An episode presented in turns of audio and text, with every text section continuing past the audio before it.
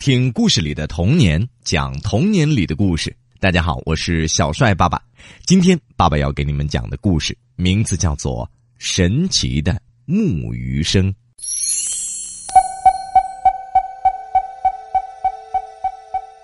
在很久很久以前呐，有一座很大很大的寺庙，在这寺庙里住着一位很老。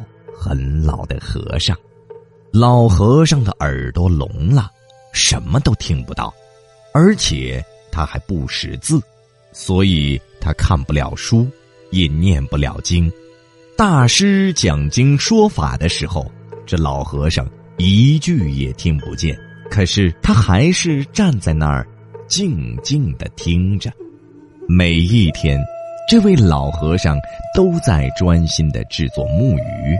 一天又一天，一年又一年的过去，老和尚一直在耐心的雕刻、打磨着木鱼。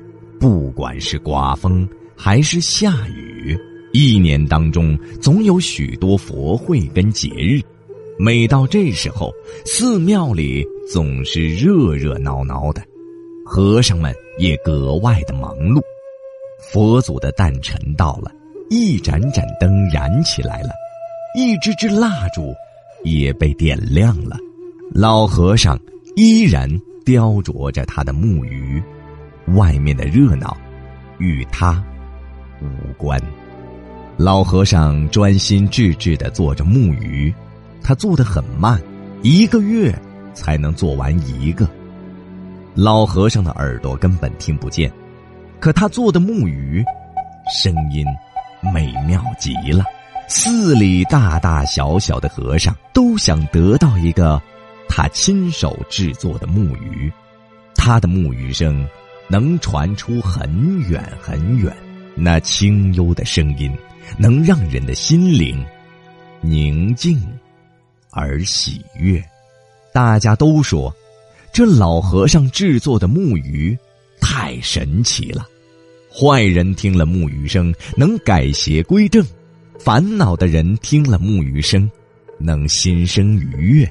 老和尚做的木鱼具有着魔力，这个消息在各个寺庙当中得以流传。于是谁都想得到一个这样的木鱼，越来越多的人来到这个寺庙，只因为想买一个神奇的木鱼。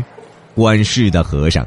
又喜又急，于是他要老和尚每个月做出三个木鱼来。老和尚只是微微一笑，他没有拒绝，但是也没有答应。接下来的每一天，老和尚依然毫不停歇的坐着，不紧不慢的坐着，仍然是一个月只做一个木鱼。谁也不知道这老和尚的年纪，可是你会看到，制作木鱼的时候，老和尚脸上那菩萨一般的微笑。好了，孩子们，神奇的木鱼声就给你们全部讲完了。如果你们喜欢听故事，不要忘记了继续关注和支持小帅爸爸讲故事。